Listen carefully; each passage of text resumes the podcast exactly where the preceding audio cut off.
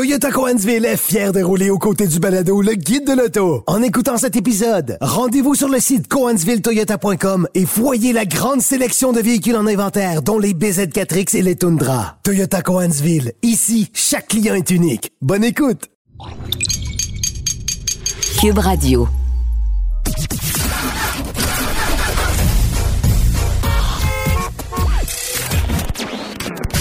Vous l'avez vu? Vous l'avez lu? Maintenant, entendez-le. Avec Antoine Joubert, le guide de l'auto. Cube Radio. Bonjour tout le monde, bienvenue au Guide de l'Auto, édition du 11 novembre 2023. J'espère que vous allez bien. On va recevoir en dernière partie d'émission euh, Daphné Delsem, qui est professeure au Centre de formation professionnelle de Verdun en carrosserie.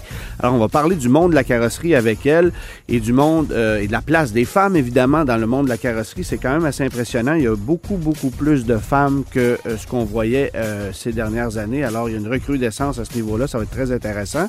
D'abord, quelques actualités.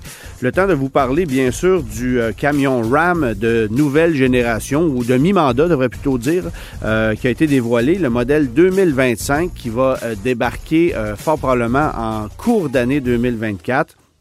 On n'a pas donné la date exacte à laquelle ces camions-là allaient arriver sur le marché, mais il y a un changement de transition. Il y a une transition qui se fait en 2024 en ce qui concerne les camions RAM. D'abord parce que on sait qu'on élimine la camionnette RAM classique euh, qu'on va produire jusqu'à la fin de l'année en cours. Il y a encore beaucoup de production sur ce modèle-là qui est très lucratif.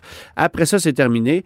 Pour 2024, très peu de changements, mais ça sera une année de courte durée parce que les camions 2025 vont arriver en cours d'année 2024. Et là, il y a des changements beaucoup plus sérieux. D'abord, retouche esthétique, partie avant, partie arrière, ça demeure le même camion. On va avoir une gamme plus large, donc des modèles de plus d'entrée de gamme pour venir peut-être pallier à l'absence des, euh, camions euh, RAM classiques. Euh, habitacle qui est complètement refait, nouvelle planche de bord, jusqu'à trois écrans sur la planche de bord, incluant un écran pour le passager, euh, un écran central qui est encore plus gros que celui qu'on propose présentement. À quel point c'est nécessaire, je sais pas, mais euh, on veut toujours faire plus gros, plus fort, plus puissant. Alors, c'était nécessaire pour RAM d'aller dans cette direction-là. Évidemment, ben, la grande nouveauté, c'est le fait qu'on élimine le moteur V8 MI pour venir le remplacer par deux variations du nouveau moteur Hurricane. Alors, c'est ce six cylindres euh, biturbo compressé de 3 litres qu'on retrouve actuellement dans le Grand Wagoneer et dans le Wagoneer L. Euh, moteur euh, qui est très intéressant au niveau de son couple, au niveau de la livraison de puissance. C'est 420 chevaux de puissance pour le moteur d'entrée de gamme, donc celui qui va remplacer le 5,7 litres MI qu'on connaît présentement, qui lui fait 390 chevaux. Alors ça, ça sera très intéressant. Évidemment qu'il y aura une économie de carburant pour accompagner tout ça par rapport au moteur V8 MI qui est rendu en bout de route. Euh, et euh, par-dessus ça, on aura un autre moteur euh, Hurricane haut rendement cette fois-là, qui lui fera 560 chevaux. Alors là, ça sera extrêmement performant, mais ça sera dédié à une version qu'on va appeler RHO, qui va essentiellement venir remplacer, dit-on, la version TRX qu'on propose actuellement, parce que pas besoin de vous dire que si on ne peut plus offrir le moteur 5,7 litres est mis sur le, sous le capot du RAM, ben, ça va être assez difficile de conserver la version TRX à 702 chevaux également, avec son gros moteur V8 suralimenté. Alors, il y aura ces deux euh, variations du moteur Hurricane. Contre toute attente, le moteur V6 Pentastar demeurera au catalogue faisant office de moteur d'entrée de gamme.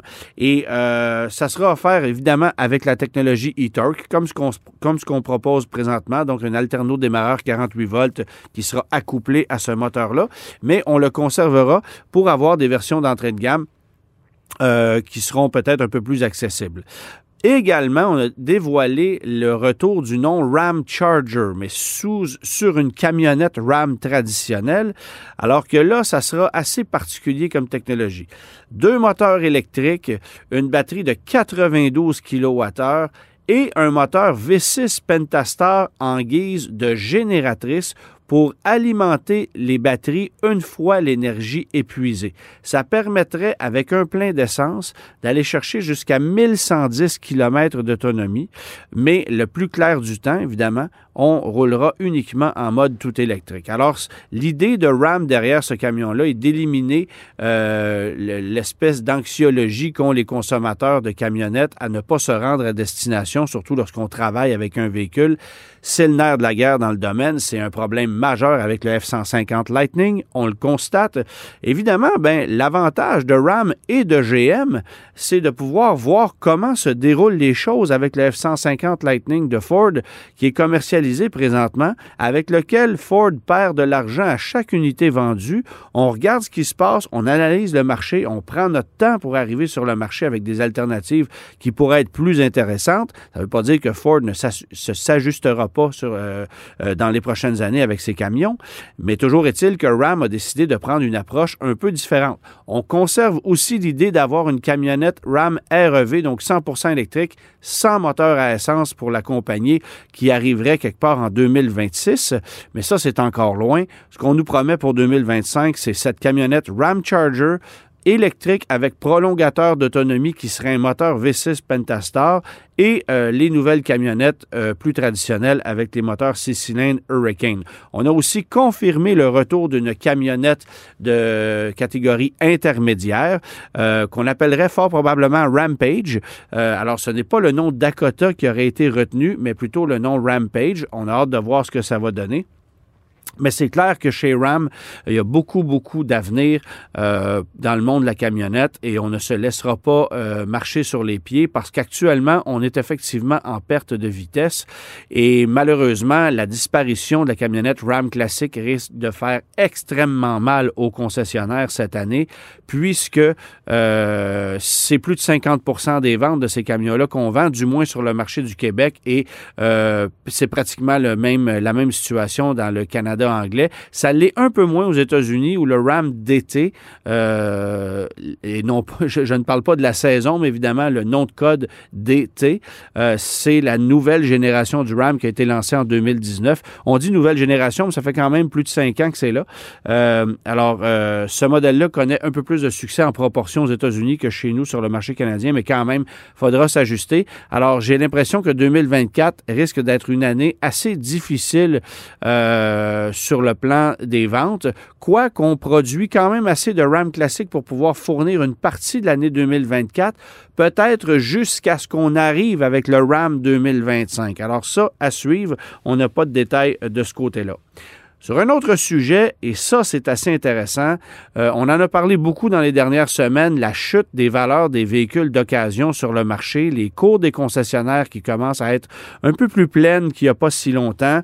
Euh, finalement, le party est fini, ça commence à se stabiliser et là, on se dirige directement vers une récession. À preuve, selon Equifax, 29 on a une, euh, on a une augmentation en, fait du, taux de délinquance dans les prêts automobiles qui ne sont pas payés pendant plus de 90 jours de l'ordre de 29% Alors, ça veut dire qu'il y y a essentiellement un... Euh, euh, un emprunteur sur trois de plus qui, euh, qui ne paie pas son, son, son, prêt adéquatement sur un terme de 90 jours.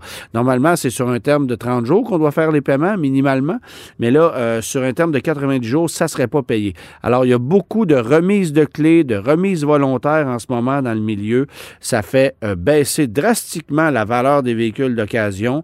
Ça fait en sorte que dans les encans, ben, on voit la valeur des véhicules chuter. Un véhicule qu'on payait 40 000 il y a trois trois mois dans un encan, ça ne se vend pas 30 000 aujourd'hui. Alors, ça vous donne une idée à quel point le marché euh, chute drastiquement et ça aura une répercussion clairement euh, non seulement sur le marché d'occasion de façon générale, mais aussi sur le marché du neuf. Parce qu'actuellement, les véhicules neufs demeurent très élevés en termes de coûts. Euh, les taux sont encore élevés. On n'a pas su encore s'ajuster par rapport au marché de l'usager. Et j'ai bien peur que euh, les coûts vont se remplir beaucoup plus vite euh, que ce à quoi on pourrait s'attendre. Autre nouvelle, encore une fois du côté de chez Stellantis, on a confirmé que euh, la prochaine génération du Jeep Compass, qui est actuellement fabriqué euh, du côté du Mexique, ben, sera fabriqué à l'usine de Brampton en Ontario où on assemble encore actuellement les Charger, Challenger et Chrysler 300. On va terminer la fabrication de ces véhicules-là d'ici quelques semaines, euh, après quoi il y aura un investissement de 1,32 milliard de dollars pour moderniser l'usine euh, qui servira à la fabrication d'un Jeep Compass qui sera évidemment un véhicule très en vogue, fort probablement le véhicule le moins cher de la grande famille Jeep puisque euh, selon toute vraisemblance, le Jeep Renegade devrait disparaître du catalogue. On devrait offrir un véhicule plus compétitif et sur le marché canadien, on fabrique, on fabrique déjà plusieurs véhicules de ce segment-là, notamment le RAV4 et le Honda CRV. On fabriquait aussi jusqu'à tout récemment le Chevrolet Equinox, dont la production est partie du côté euh, du Mexique. Euh, mais il semble qu'en plus des véhicules électriques, ben, euh, on ait cette volonté de vouloir fabriquer chez nous au Canada des VUS compacts. alors, on viendra ajouter le Jeep De nouvelle génération, donc modèle qui devrait débarquer chez nous pour l'année modèle 2026 en cours d'année 2025. Euh, ça sera fabriqué du côté de Brampton en Ontario. Euh, coup de théâtre, j'ai été le premier surpris. Kia a dévoilé les prix du EV9, donc son VUS à trois rangées de sièges, qui est essentiellement l'équivalent d'un Telluride, mais 100% électrique. On utilise évidemment la plateforme EGMP pour ce véhicule-là. Il y aura un équivalent clairement du côté de chez Hyundai, euh, dérivé du Concept 7. Euh, mais je m'attendais à un véhicule dont le prix allait avoisiner minimalement les 75 000 alors que ce n'est pas du tout le cas. Je vous parlais la semaine passée, en fait, du Chevrolet euh, Blazer EV que j'avais pu conduire, dont le prix d'entrée est à 59 999 Eh bien, c'est la même chose pour le Kia EV9, qui est un véhicule beaucoup plus volumineux, euh, peut accueillir sept passagers, un véhicule qui a une carrure, qui a une stature pas mal plus impressionnante. Ça part à 59 995. Évidemment, ça exclut les frais de transport préparation qui sont quand même assez euh, salés euh, du côté de chez Kia. C'est plus de 3 000 quand on inclut les frais de concessionnaire. alors, ça part à 59 995 pour une version qu'on appelle Light avec un moteur de 215 chevaux, batterie de 76,1 kWh pour une autonomie de 370 km et ça, c'est une version propulsée. Ça ne sera clairement pas la version la plus convoitée. On passe ensuite à la version Win qui, pour 3000 dollars de plus, va vous offrir une puissance à peu près équivalente, mais cette fois une batterie de 100 kWh, 99,8 kWh pour être plus précis. Alors à ce moment-là, l'autonomie passe de 370 à 489 km, mais on est toujours avec un modèle à roue motrice arrière. Et finalement, quand on s'en va vers le modèle à quatre roues motrices, pour 2000 dollars supplémentaires. Alors, pas besoin de vous dire que la majorité des gens vont jeter leur dévolu sur cette version-là. Ben là, euh, toujours cette même batterie de 99,8 kWh, mais cette fois une puissance de 379 chevaux, nettement plus convaincant. Euh, assez rapide d'ailleurs, parce que j'ai pu euh, faire l'essai de ce véhicule-là. Et permettez-moi de vous dire que c'est quand même assez convaincant. Là, l'autonomie passe de 489 à 435 km, mais c'est quand même assez convaincant. Euh, ça va satisfaire la grande majorité des consommateurs. Et là, on est toujours sous la barre des 65 000 ce qui veut dire qu'on est éligible encore aux pleins crédits gouvernementaux qui totalisent 12 000 taxes incluses, ce qui n'est pas le cas du Blazer EV ou du Mustang Mach-E Premium avec, par exemple, euh, les quatre roues motrices. Alors, on a un sérieux avantage côté prix ici et Kia a joué euh, la carte de façon très ingénieuse. Parce qu'évidemment, vous allez avoir cette version qu'on appelle Land à quatre roues motrices à 64 995 mais vous pourrez ensuite ajouter un groupe d'options premium qui coûte 10 000 sur cette version-là, ça porte la facture à 74 995 mais le véhicule, parce qu'il s'agit d'un groupe d'options, demeure éligible au crédit. Alors, même à 75 000 on a encore droit au crédit. Et c'est également la même chose pour, l'ensemble GT Line qu'on vient ajouter sur la version Land, qui lui coûte 14 000 Ça porte la facture à 78 995 Alors là, on a vraiment la totale, le luxe extrême, tout ce que vous voudrez avec les jantes de, de très grande dimension. Et on a encore droit au crédit de 12 000 Donc, c'est assez fascinant de voir comment Kia joue ses cartes. Pourquoi est-ce que Chevrolet, est-ce que Ford ne joue pas ses cartes de la même façon? Euh, est-ce que est-ce, qu'il y a aussi une question à se poser là-dedans?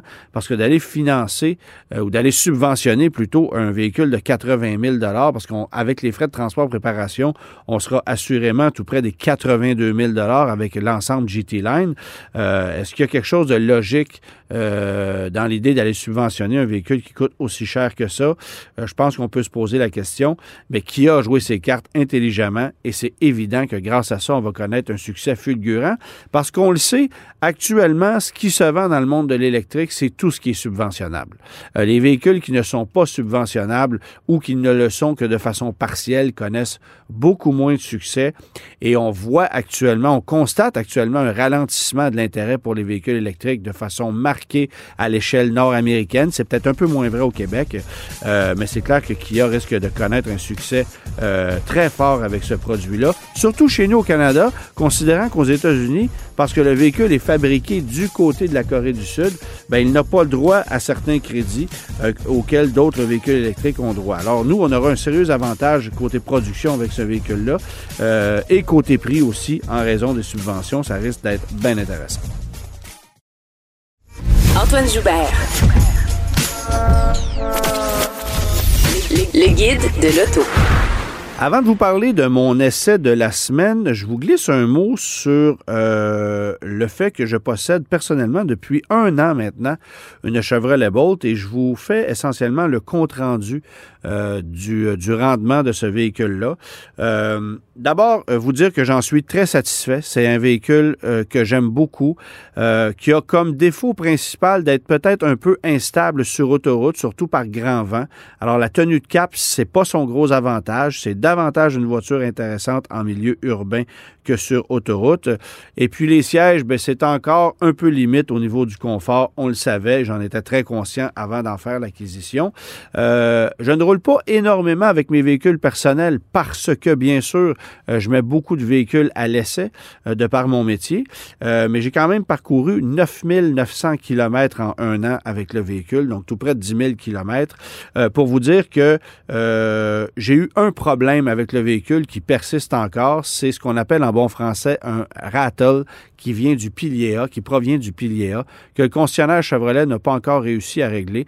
Alors, euh, je vais probablement euh, prendre euh, les grands moyens, retirer la moulure moi-même, mettre un peu d'éréthane en arrière de ça, remettre la moulure en place et régler le bobo parce que euh, c'est un petit cliquetis fatigant qui vient du pilier A et on le sent quand on met sa main sur, sur, euh, sur ça. Alors sinon, là, il n'y a pas de problème avec le véhicule. je vous avoue qu'avec les pneus d'hiver en 16 pouces, c'est encore un peu moins stable qu'en 17. Alors l'idée de réduire la taille des pneus pour l'hiver, c'est peut-être pas la meilleure. Moi, je vous avoue que si c'était à refaire, je mettrais du 17 pouces en pneu d'hiver plutôt que du 16 parce que le véhicule devient un peu plus instable. Mais j'avais fait le choix de réduire la taille euh, des roues pour l'hiver. Euh, alors, je vais conserver évidemment les pneus que j'ai là, mais, euh, mais si c'était à refaire, je mettrais du 17 pouces. Alors, avis aux intéressés. et il faut savoir que si la Bolt était très difficilement accessible dans un passé pas si lointain, aujourd'hui, présentez-vous chez un concessionnaire Chevrolet, on sera capable de vous en obtenir une en quelques mois. Euh, on sait que la production va se terminer prochainement, mais il y a énormément d'allocations de Chevrolet Bolt qui sont attribuées à des concessionnaires euh, actuellement. Alors, on veut euh, multiplier l'offre sur le marché, sachant que ça disparaît prochainement.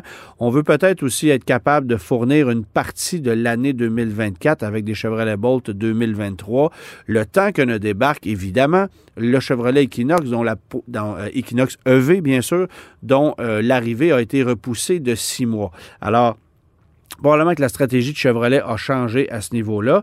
On a aussi confirmé le retour d'une Bolt pour 2025, euh, mais ça, on ne sait pas euh, euh, de quoi il s'agira. Est-ce que ça sera un Chevrolet Equinox de plus petite taille? Est-ce qu'on utilisera une nouvelle technologie ou la même que ce qu'on connaît actuellement sur la Bolt 2023? Qui sait? on sait actuellement qu'on produit plus de Bolt EUV que de Bolt EV. On l'a dit maintes et maintes fois, c'est le même produit. Il n'y a pas plus d'espace à l'intérieur. C'est le look qui change, un peu d'équipement aussi, mais sinon, c'est essentiellement le même produit. Un produit jusqu'à maintenant très fiable. Je J'ai pas grand-chose à dire, mais encore une fois, 10 000 km de parcouru seulement. Alors, c'est peut-être pas euh, le test le plus exhaustif qu'on puisse faire sur un an complet. Euh, mais somme toute, c'est un produit euh, très intéressant et qui conserve une valeur exceptionnelle sur le marché d'occasion. Même si on voit la valeur des véhicules d'occasion chuter actuellement, le prix moyen vendant d'une boat usagée 2021-2022 avoisine encore les 35 000 Il faut souligner que ça, ça a été subventionné une première fois, donc ça se vend au final plus cher que ce que ça a été payé à l'état neuf, parce que le véhicule qui valait 40 000 a finalement coûté 29-30 000 Je parle pour un modèle de base, bien sûr, euh, en considérant les subventions. Alors, c'est vraiment un choix super intéressant. Maintenant, la voiture que je mettais à l'essai cette semaine, euh, c'est une Mazda 3 2024 euh, en version berline. Donc, 2024, euh, il y a eu quelques petits changements d'équipement cosmétique, rien de majeur, euh, mais ça faisait quand même un certain temps que j'avais conduit cette voiture-là. Évidemment, elle se vend de moins en moins. C'est un produit qui était extrêmement populaire chez Mazda il y a quelques années seulement. Et là, la popularité dégringole en chute libre. C'est une des moins vendues du segment, encore plus en berline. Et à la lumière de cet essai-là, je me demande encore pourquoi. Bon, évidemment, j'ai mis à l'essai la version la plus luxueuse, donc GT Turbo 4 roues motrices, euh, très très bien équipé, sellerie de cuir rouge à l'intérieur avec une finition mais vraiment magnifique. De loin, la plus belle finition qu'on puisse obtenir dans une berline compacte sur le marché. Comparez-vous à Subaru, à Nissan, à Toyota, à Honda, à Kia et à Hyundai. Euh, Mazda a clairement l'avantage à ce niveau-là. N'a pas l'avantage au niveau de l'espace intérieur, ça n'a jamais été l'avantage de Mazda. Euh, les places arrière, c'est un peu étriqué, mais le coffre a un volume correct. Et honnêtement, la position de conduite, euh, la richesse, la qualité des cuirs à l'intérieur, la qualité des matériaux donne vraiment l'impression de se retrouver dans une voiture de luxe. On va avoir une finition qui va même se comparer à certains produits Mercedes et BMW. C'est à ce point impressionnant. Mais bien sûr, c'est le modèle le plus équipé, donc c'est pas le moins cher. 37 400 dollars pour une Mazda 3, c'est quand même pas donné. Euh, il y a beaucoup de puissance, par contre. Alors, il n'y a pas d'autres voitures dans ce segment-là, euh, dans les berlines du moins, à moins de tomber dans une voiture sport et encore, qui va offrir un tel niveau de performance. On pourrait se comparer, par exemple, à une Jetta GLI, ça fait 220 chevaux, euh, à un Honda Civic SI, ça fait 200 chevaux uniquement en boîte manuelle, mais il n'y a pas beaucoup de berlines sport qui vont offrir un tel niveau de performance. Euh, évidemment, ben, il y a peut-être que la WRX qui va se démarquer, mais avec une vocation qui est, bien différente. Cette Mazda 3-là, à moteur turbo compressé, boîte automatique 6 rapports, rouage intégral, fait 227 chevaux avec de l'essence ordinaire, 250 avec de l'essence super. Alors, c'est extrêmement rapide. C'est une mécanique qui est très agréable un peu sonore en forte, en forte accélération, mais un peu moins que ce que c'était dans un passé pas si lointain. Euh, et je vous avoue que la boîte automatique à six rapports, ça fait un super bon boulot, mais évidemment, ça a le désavantage de faire en sorte que la voiture consomme un peu plus euh, que si on avait opté pour une boîte un peu plus moderne. J'ai fini ma course après 470 km cette semaine euh, à une moyenne de consommation de 8,6 litres au 100 km en utilisant de l'essence ordinaire, j'ai l'impression du moins, parce que lorsqu'on m'a remis la voiture, elle était pleine de carburant et j'ai pas senti que j'avais la pleine puissance de cette mécanique-là. Donc, fort probablement que la personne qui avait mis la voiture à l'essai avant moi avait fait le plein à l'ordinaire. Lorsque j'ai refait le plein personnellement, moi, j'ai refait le plein au super et j'ai vu une différence. C'est pas significatif, c'est pas le jour et la nuit, mais il y a quand même une différence. Chez Mazda, on annonce 23 euh, chevaux de puissance supplémentaire avec une essence à taux d'octane 91 et c'est palpable. Alors, euh, pour ceux qui veulent avoir des performances optimales, euh, optimales pardon, évidemment, ben, un rendement moteur un petit peu plus propre, ben, d'aller avec de l'essence super, il y a toujours un avantage. vous allez peut-être économiser un peu aussi en carburant. Par contre, on n'annonce pas de différence au niveau des codes de consommation de carburant si on utilise de l'essence super par rapport à de l'ordinaire. Alors, ça serait intéressant de faire un véritable test à ce niveau-là, mais c'est évident que le coût supplémentaire de l'essence super euh, ne pourra pas être rentabilisé par euh, la différence de consommation d'essence entre du super et de l'ordinaire. Toujours est-il que c'est vraiment une voiture intéressante euh, et je vous dirais que le point qui, moi, m'agace le plus, c'est sur le plan esthétique purement. La voiture est dotée de jantes de 18 pouces peinte en noir, mais est également garnie de, euh, d'une finition chromée au niveau de la ceinture des fenêtres, au niveau de la calandre. Ça clash énormément au niveau du design. En fait, ça devrait plutôt être le contraire. On aurait plutôt dû euh, noircir de façon lustrée la calandre, la ceinture de fenestration et mettre des jantes plus claires pour donner un peu plus de punch au design de la voiture, alors que là, c'est carrément le contraire. Euh, esthétiquement parlant, je vous avoue qu'il y a des petites corrections à faire personnellement, si je me procurais cette voiture-là, j'apporterais quelques modifications esthétiques. Et ce qui est drôle, c'est que si vous optez pour un modèle hatchback, c'est un peu différent au niveau de la présentation. L'hatchback est plus belle, euh, mais a ce désavantage d'être euh, euh, passablement désagréable au niveau de la finition, pas au niveau de la finition, pardon, mais au niveau de la visibilité. c'est une voiture très sombre à l'intérieur. La fenestration est très étroite. On n'y voit rien. et c'est peut-être pour ça qu'il y a encore des gens qui vont privilégier la berline, même s'ils préfèrent un modèle hatchback au niveau du côté pratique. Puis encore une fois, la version hatchback, c'est pas la plus spacieuse du marché. Euh, en vous procurant une Civic hatchback, par exemple, vous allez avoir pratiquement le double d'espace cargo et beaucoup plus d'espace aux places arrière pour un prix équivalent, mais sans bien sûr pouvoir bénéficier du rouage intégral et d'une mécanique euh, aussi puissante que ce qu'on va avoir du côté de chez Mazda. Parce que dans le cas de la Civic hatchback, ben euh, la puissance est maximisée à 185 chevaux, si ma mémoire est bonne, autour de ça euh, avec le moteur 1,5 litres turbo. Donc, ça n'a clairement pas le punch de ce qu'on peut avoir ici avec la Mazda 3. Par contre, euh, la Civic a cet avantage d'avoir une consommation euh, de loin inférieure à celle de la Mazda 3. C'est encore un de ses plus gros défauts, une consommation qui est, qui est carrément celle d'un VUS compact aujourd'hui, mais dans le format d'une voiture compacte qui n'a pas évidemment tout le côté pratique des VUS qu'on commercialise. Et c'est peut-être pour ça que la majorité des gens vont aller chez Mazda, vont regarder peut-être une Mazda 3 et vont finir avec un CX5 parce qu'il y a un côté pratique plus évident pour une consommation qui est au final à peu près la même. Laissez faire votre clignotant. Entrez directement dans le guide de l'auto. Cube Radio. Dans le cadre de l'émission Rouler au suivant, nous sommes à remettre en condition un véhicule qu'on va présenter la saison prochaine euh, et on fait affaire actuellement avec le Centre de formation professionnelle en carrosserie de Verdun. Bon, évidemment, il y a plusieurs types de formations sur place, mais on se concentre surtout sur la carrosserie pour les besoins de la cause. Euh, et euh, une de celles qui participe à la remise en condition de notre véhicule, c'est Daphné Delsem, qui est professeure euh, au Centre de formation professionnelle en carrosserie. Bonjour, Daphné. Bonjour. Bon, euh, d'abord, euh, peut-être une mise en contexte pour comprendre quelle est la nature de ton travail, puis quel est ton background exactement pour que tu sois retrouvé là comme professeur. en fait, quand j'ai eu 18 ans, j'avais débuté une formation en. C'était art et lettres, journaliste. Je suis allée au cégep, puis finalement, c'était vraiment pas pour moi.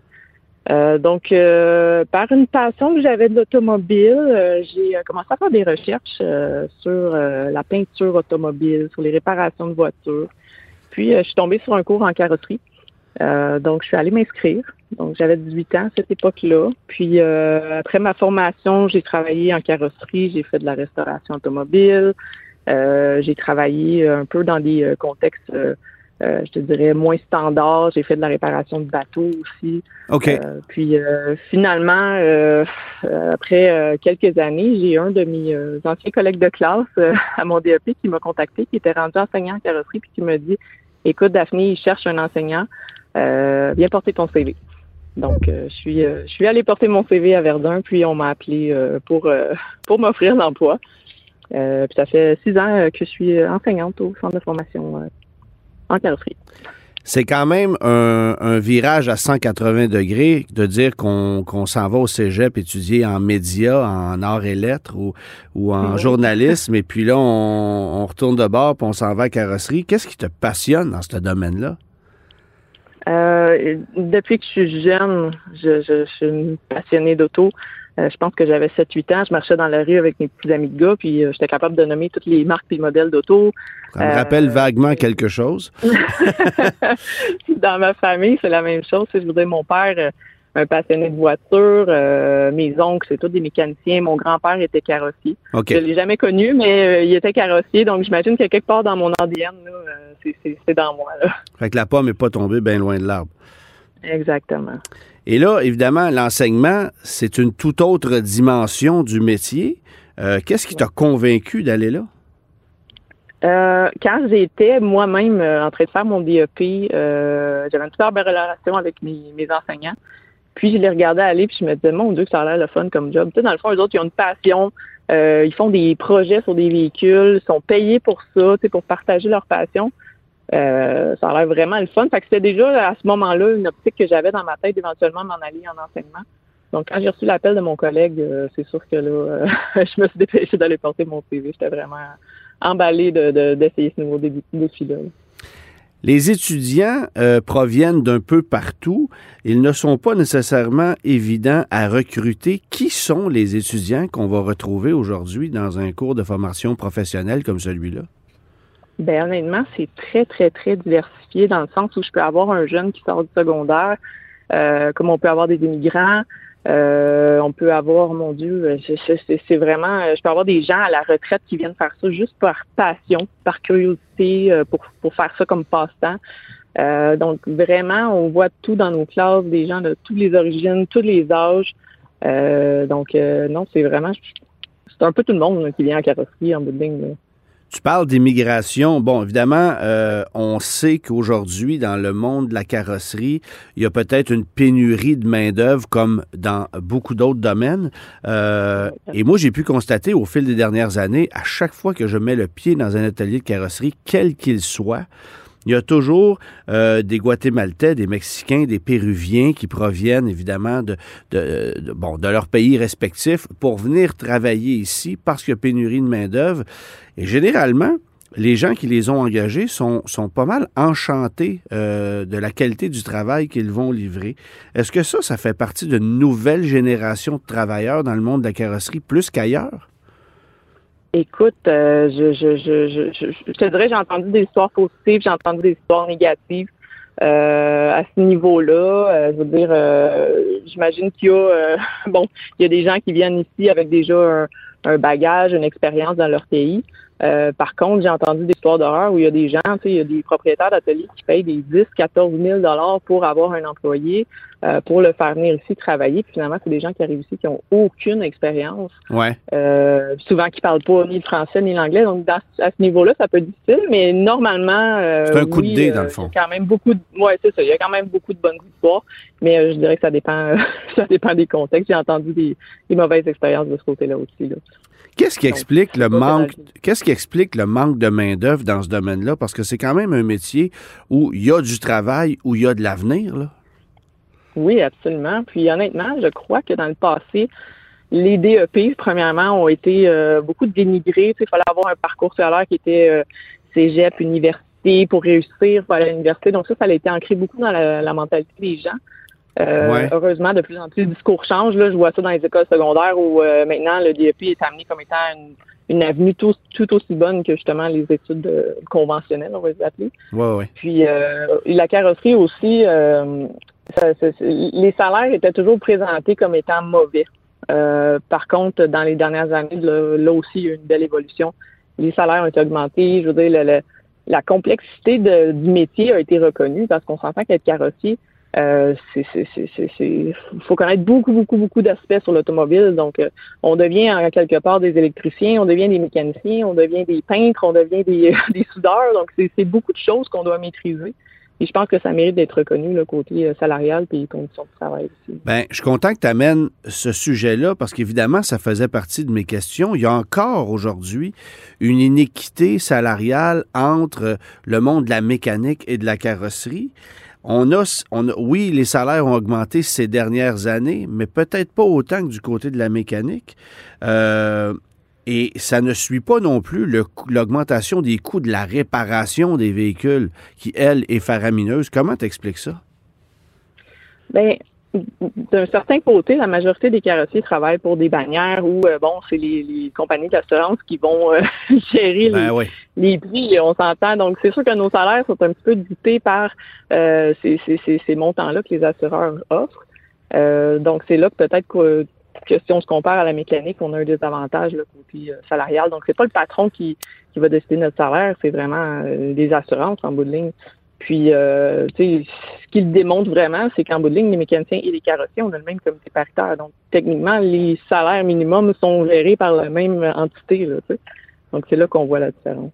Sauf que les carrossiers, il y a une limite à ce qu'ils peuvent faire, considérant ce qu'ils reçouvent des assureurs qui, eux, vont presser le citron au maximum, c'est ça? Exactement, oui. Ils vont toujours essayer de me couper. Donc, euh, tout le monde est là pour faire de l'argent, donc c'est le problème pour nous. Mais bon, c'est de mieux en mieux, heureusement. En carrosserie, il y a de plus en plus de spécialisation, il y a de plus en plus de trucs à apprendre. Euh, bon, il fut une époque où le métier se pratiquait d'une seule façon. Euh, on apprenait du débosselage, on apprenait à peindre, puis ça s'arrêtait là. Mais aujourd'hui, il y a tellement de techniques, faut faut être faut être pointilleux de plus en plus. Est-ce que euh, tu vois des étudiants arriver qui veulent se spécialiser dans un domaine plus précis, ou est-ce que c'est encore assez at large? Euh, ben, ils sont plus rares, là, je disais, mais il y en a beaucoup qui s'intéressent à, tout ce qui est côté euh, électrique, électronique, euh, sais, tout ce qui est ADAS, euh, donc assistance à la conduite. Ouais. c'est ça, c'est des nouveautés. Puis, ils veulent pas aussi, même côté structurel, il y en a qui vont vouloir se spécialiser dans les réparations d'aluminium. donc, ça se travaille pas de la même façon. c'est quelque chose qui qu'on voyait pas avant. Puis, euh, veut, pas, les aciers à haute résistance, tout ça, c'est toutes des nouveautés. Puis, je pense que là, euh, les gens veulent vraiment, veulent vraiment se spécialiser euh, dans euh, des sphères qu'on voyait moins avant ou qui étaient différentes avant. C'est dire faire du frame en, en, 1980 puis faire du frame aujourd'hui, c'est pas la même, pas la même job. non, non. Bon, évidemment, euh, oui, effectivement, de l'aluminium, euh, de, l'acier à haute résistance, la fibre de carbone, euh, bon, fibre de verre, il y a toutes sortes de, il y a toutes sortes de, techniques. Mais pour pouvoir enseigner ça, ça vous prend de l'équipement et ça vous prend évidemment un bassin de véhicules et de technologies pour pouvoir travailler là-dessus. Comment est-ce que le centre de formation réussit à mettre la main sur tout ça? Bien évidemment, euh, on peut pas. On a, des budgets qui sont débloqués euh, quand on a des nouveaux programmes. Euh, nous, on a changé de programme il y a quelques années. C'est quand même récent, le nouveau programme de formation en carrosserie. dans ce cas-là, il y a des budgets qui sont débloqués pour qu'on puisse renouveler nos équipements, vraiment moderniser nos équipements. donc, c'est sûr que côté soudeuse, table de redressement, tout ça, on est équipé. C'est ce qu'il y a de plus moderne sur le marché. Euh, il y a des ateliers de carrosserie qui nous envient, là, évidemment. Euh, côté véhicule, souvent, c'est des donations qu'on va avoir sur des compagnies d'assurance ou même nous, euh, comme enseignants, des fois, on va magasiner des véhicules, des bons deals, comme on dit. ces véhicules-là, on va s'en servir peut-être plus pour faire des montages, remontages, du débossage. Ceux-là, on va les abîmer un peu plus. Puis nos véhicules les plus récents, on va les garder pour faire tout ce qui est plus technologique, donc calibration de système ADAS, redressement de châssis, mesurage et tout ça. Oui, oui. Évidemment, les étudiants qui vont faire un cours là-bas ont comme objectif, dans la majorité des cas, d'aller travailler dans l'industrie. D'abord, euh, le, temps alloué en termes d'études pour avoir son diplôme, c'est quoi? C'est 1600 heures. Donc, euh, ça équivaut, euh, dépendamment de la formule, entre 13 et 18 mois d'études. Entre 13 et 18 mois d'études. Et là, évidemment, vous travaillez sans doute de pair avec des ateliers de carrosserie où ceux-ci peuvent faire des stages ou pas? Oui, absolument. Euh, en fait, nous, on a deux formules. On a une formule de jour qui est l'alternance travail-études. Euh, donc, les étudiants vont faire à peu près 40% euh, de leur formation dans l'industrie. Donc, nous, on a des partenaires chez qui on envoie des stagiaires. de soir, c'est une formule qui est individualisée, excuse-moi, mais qui, en bout de ligne, on fait un stage final quand même dans cette formule-là. Donc, en bout de ligne, ils doivent aller dans l'industrie. Il y a un stage à faire, ça fait partie du programme. OK. Et là, évidemment, le danger, peut-être que tu me vois venir, c'est que les ateliers de carrosserie qui ont soif d'avoir des employés et des employés formés vont avoir mhm. tendance à vouloir recruter l'étudiant avant même qu'il finisse ses études. On voit ça un peu partout. Euh, est-ce que c'est encore un défi de devoir conserver vos étudiants sur les bancs d'école jusqu'à ce qu'ils aient leur diplôme? Honnêtement, je vois que c'est l'inverse qui commence à se voir. Ah Donc, c'est des gens qui sont déjà dans l'industrie puis qui vont s'inscrire à la formation parce que comment ça fonctionne dans les ateliers de carrosserie? Euh, en fait, les, les ateliers, pour obtenir leur euh, certification des différents fabricants, donc pouvoir être, euh, euh comment on dit ça, comment, excuse-moi, être certifié chez Honda, Mazda, Audi, tout ça, eux doivent avoir des employés qui sont qualifiés. Et pour ça, ils doivent avoir soit un diplôme euh, en carrosserie plus certaines formations euh, ICAR. Sinon, euh, ils ont une panoplie de formations ICAR à faire s'ils n'ont pas leur diplôme. Et ces formations-là, c'est payé par l'employeur. Donc, l'employeur aime bien mieux avoir un employé qui a son diplôme que de débourser et débourser et débourser pour le former pour qu'il puisse finalement être qualifié puis euh, lui permettre de d'obtenir ses certifications. Bon, on se le cachera pas. Euh, la carrosserie, la mécanique, c'est souvent des métiers euh, associés euh, à, l'homme, pas à la femme. en carrosserie, on voit de plus en plus de filles. C'est de plus en plus démocratisé. T'en es un bel exemple, évidemment, mais tu as des étudiantes aussi qui se sont démarquées. comment est-ce que tu expliques cette, peut-être cette recrudescence des femmes dans le domaine? Euh, ben, Est-ce que tu la vois d'abord? Est-ce que tu la vois d'abord ou pas tant que ça? Euh, chez nous, dans notre centre de formation, euh, on, a quelques filles. Euh, par contre, j'entends dans certains autres centres de formation puis de collègues, souvent plus plus éloignés. Là, c'est sûr que nous on est à Montréal, mais plus éloignés, j'entends des fois des ratios de quasiment 50% de filles hein? dans les formations. Par contre, dans l'industrie, ça a l'air qu'on est encore juste 3% donc c'est pas beaucoup. Mais euh, on voit que ça commence là à débloquer. Euh, puis tu sais, moi, je, suis une fille, je veux dire, je me, je vais dans les shows de char, je, suis vraiment euh, dans le, le monde de l'automobile. Je veux dire, je me promène beaucoup. Euh, puis dans ces événements-là, j'en vois de plus en plus des filles. Donc j'ai l'impression que elles sont de plus en plus curieuses. puis les tabous sont tombés de ce côté-là aussi. Tu sais, avant c'était comme ben, une fille, c'est pas faite pour ça, mais de plus en plus, on constate que les filles sont minutieuses, sont patientes, ils ont des qualités souvent qui qui, sont très, très, très, euh, très, très, très recherchés en carrosserie. Bien, clairement, la dextérité fine, par exemple, ce genre de truc-là en carrosserie, c'est la finition est un élément assez important. Oui, absolument. Bon, puis évidemment, euh, tu me parlais euh, hors d'onde d'une étudiante qui, elle, s'est démarquée jusqu'à gagner des prix canadiens. ça veut dire quoi, ça, ces prix-là? Puis qui est cette jeune fille-là? En fait, on a euh, chaque année, euh, il y a les Olympiades des métiers. Euh, ça, ça se fait aux Québécoises, ça se fait aux Canadiennes, puis ça se fait au Mondial. OK. Donc, nous, on a Sandra l'an dernier qu'on a amené, Sandra Lazare qu'on a amené aux Olympiades québécoises en carrosserie. elle a eu la médaille d'or. Puis ensuite, elle a été, elle a été qualifiée pour aller aux Canadiennes. Euh, donc, euh, pour elle, c'est un super beau parcours. Puis moi, dernièrement, j'ai euh, fait mes, mes Olympiades locales pour recruter quelqu'un pour aller en peinture avec moi aux Olympiades canadiennes. OK.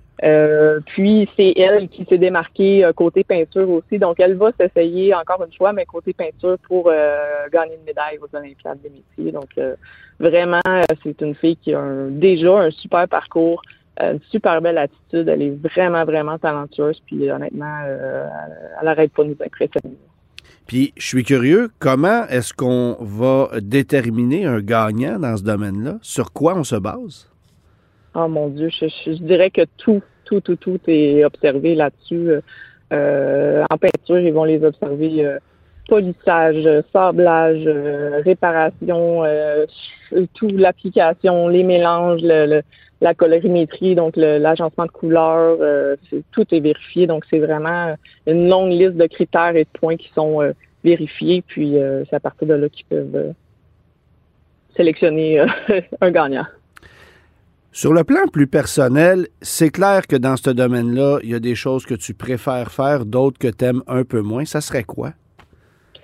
Euh, moi, je viens de la restauration automobile. Donc, moi, je, je, suis pas une fille qui, je travaillerais pas dans une bannière. J'aime pas ça travailler vite. J'aime pas ça faire euh, ce qu'on appelle du fast-food dans l'industrie, là. Donc, euh, des cas d'assurance, des, Nissan Rogue qui sont fait accrocher, là. Exactement. Moi, j'aime ça faire des, des beaux projets, des, des, des, projets spéciaux, prendre mon temps, faire euh, des, des, jobs minutieux. Ça, c'est vraiment ce qui me parle. Euh, je veux dire, les véhicules sur lesquels je travaillais quand j'étais plus jeune, euh, c'était des véhicules qui s'en allaient en exposition, qui allaient faire des compétitions. Donc ça, c'était vraiment intéressant où tout était refait de A à Z. Je veux dire, le plancher était aussi beau que le capot. Donc c'était ça, c'était le fun à faire. Puis à l'opposé, ce que tu aimes moins, ça serait quoi? Euh, je, pas grand-chose. ben, c'est pas que j'aime moins, mais je suis moins qualifiée euh, tout ce qui est euh, structurel. Donc, des gros accidents, euh, tout ça, je laisse ça à mes collègues. Ils sont tellement plus expérimentés que moi, de un, mais de deux, j'ai, j'ai pas encore touché à ça dans ma carrière. Puis, je, suis curieuse de l'apprendre éventuellement, mais c'est, c'est, les, les aspects que j'aime le moins, peut-être juste parce que je suis moins à l'aise là-dedans. On te dit particulièrement dévoué dans ton travail euh, à l'école, mais euh, ça ne semble pas être assez. Tu travailles aussi dans un atelier de carrosserie, peut-être pour ton bon plaisir, mais euh, est-ce que c'est parce que l'école ne te paie pas suffisamment ou c'est vraiment par passion? Euh, ben, euh, un, peu des deux, non, non, c'est pas vrai. Euh, non, honnêtement, euh, je pense que c'est important quand on est enseignant de garder euh, garder la main, de, de, de, se tenir à jour. Puis c'est pour ça que je travaille un petit peu le matin. Ça me permet de, de faire des véhicules qui sont d'un très récent, donc de voir les nouvelles technologies, les nouveaux assemblages. puis ça me permet de, d'être plus efficace dans mon métier d'enseignante ensuite de ça. Là. Dirais-tu que c'est justement un problème dans certaines autres écoles euh, de voir que des professeurs sont là depuis 20, 25 ans, n'ont pas mis le pied dehors de l'école, ne se sont pas adaptés à ce qui se passe dans l'industrie parce qu'il y a des changements drastiques qui se passent en ce moment. Là? Oui, oui, oui, quand même. Puis, écoute, je, je veux pas, euh, je, je, je connais pas tous les enseignants dans tous les ans de formation, mais euh, je, je, je crois que Verdun a une bonne réputation dans le sens où euh, les employeurs nous appellent, euh, on, a normalement, nos élèves ont une bonne réputation, donc ils savent que s'ils sortent de Verdun, que nous les référons, euh, c'est parce qu'ils vont être qualifiés, ils vont être efficaces. Euh, donc de ce côté-là, c'est vraiment la preuve pour moi qu'on fait un bon travail, puis que nos élèves ils reçoivent la bonne information, puis qu'ils sont compétents quand ils sortent de l'école. Daphné, on n'en dévoilera pas plus sur le projet sur lequel on travaille pour euh, rouler au suivant. Euh, le temps de te remercier pour te dire d'avoir mis, euh, de te remercier pour mettre la main à la pâte avec tes étudiants sur ce véhicule-là. J'ai évidemment hâte de voir le résultat final. je te remercie pour ton temps, pour l'entrevue, et puis on va se revoir bientôt puisqu'il y a encore du travail à faire. Oui, certainement. Mais merci à toi, Antoine, de nous faire confiance pour ça. Puis c'est un beau projet pour mes élèves, honnêtement. Je l'apprécie énormément. Ben, merci beaucoup. À très bientôt. Merci. Bye bye.